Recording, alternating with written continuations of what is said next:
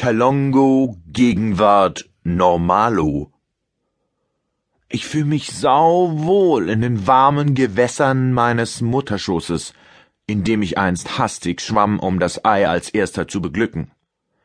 War ich doch an dieser Stelle zum ersten Mal im Leben Sieger. Oh ja, auch ihr seid alle Sieger, zumindest einmal gewesen, anu dazumal, im warmen Schoße eurer Mutter abgefeuert vom Katapult eures Vaterglieds. Doch heute ist irgendetwas faul im Staate Mutterschlund. Es ächzt und kracht im fleischlichen Gebälk. Die Muskulatur der Mutter Gebärmutter versucht mich auszuspeien wie einen lästigen Gallenstein. Aufruhr, Revolution. Ich klammere mich fest ans Fruchtwasser, Mach mich dick und fett und breit, denn tief im Innern schwant es mir, zur kalten grauen Welt da draußen ist es nicht mehr weit. Ich weiß nur eins, ich bin so glücklich hier. Ich bleibe hier, ich will nicht raus. Doch die Bauchwände meiner Mutter, sie erdrücken mich, sie quetschen mich, ich kann nicht anders, als dem Ausgang zuzustreben, der Kälte, Blutgeschrei und Schleim entgegen. Das Köpfchen ist schon zu sehen, schreit die russische Hebamme, die früher einmal Gewichtheberin war. Der Arzt im Nebenberuf Wiesenwirt schreit noch lauter. O zopft is!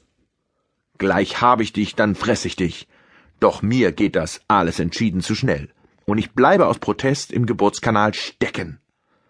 Wir brauchen die Zange, der kleine Sack steckt fest, ruft die Hebamme. Sie sticht mir mit einer Glaskanüle in die Schädeldecke um mein Blut zu prüfen. Der ist ja schon ganz blau. Wir sollten ihn schnellstens holen. Der Arzt setzt die Zange an und ritsch, ratsch, mit dem Skalpell schneidet er die kleine Wand zwischen Gong und Schlung durch. Der Damm bricht und ich plumpse in die kalte, graue Welt. Olga klatscht mich auf die Matte und ich schreie meinen ersten Schrei und singe mein erstes Lied.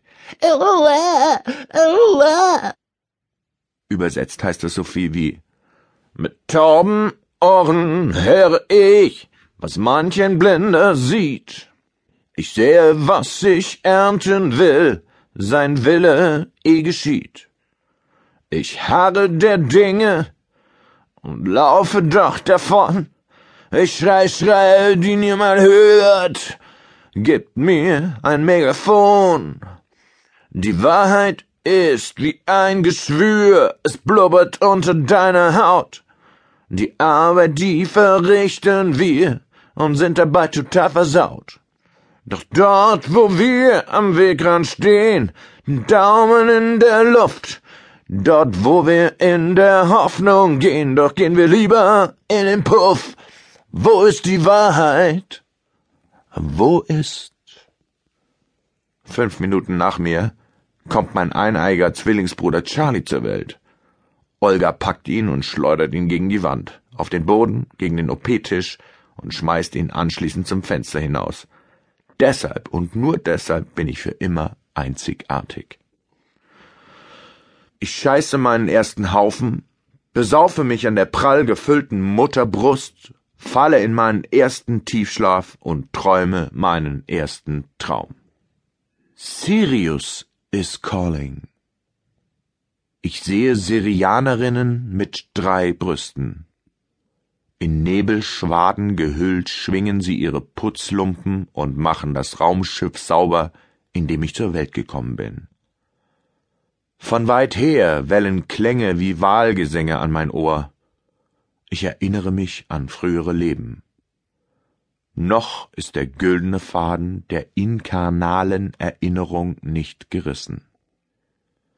Ich sehe mich in einer Computerchip-Plantage auf Sirius in einer Hängematte liegend Befehle schreien.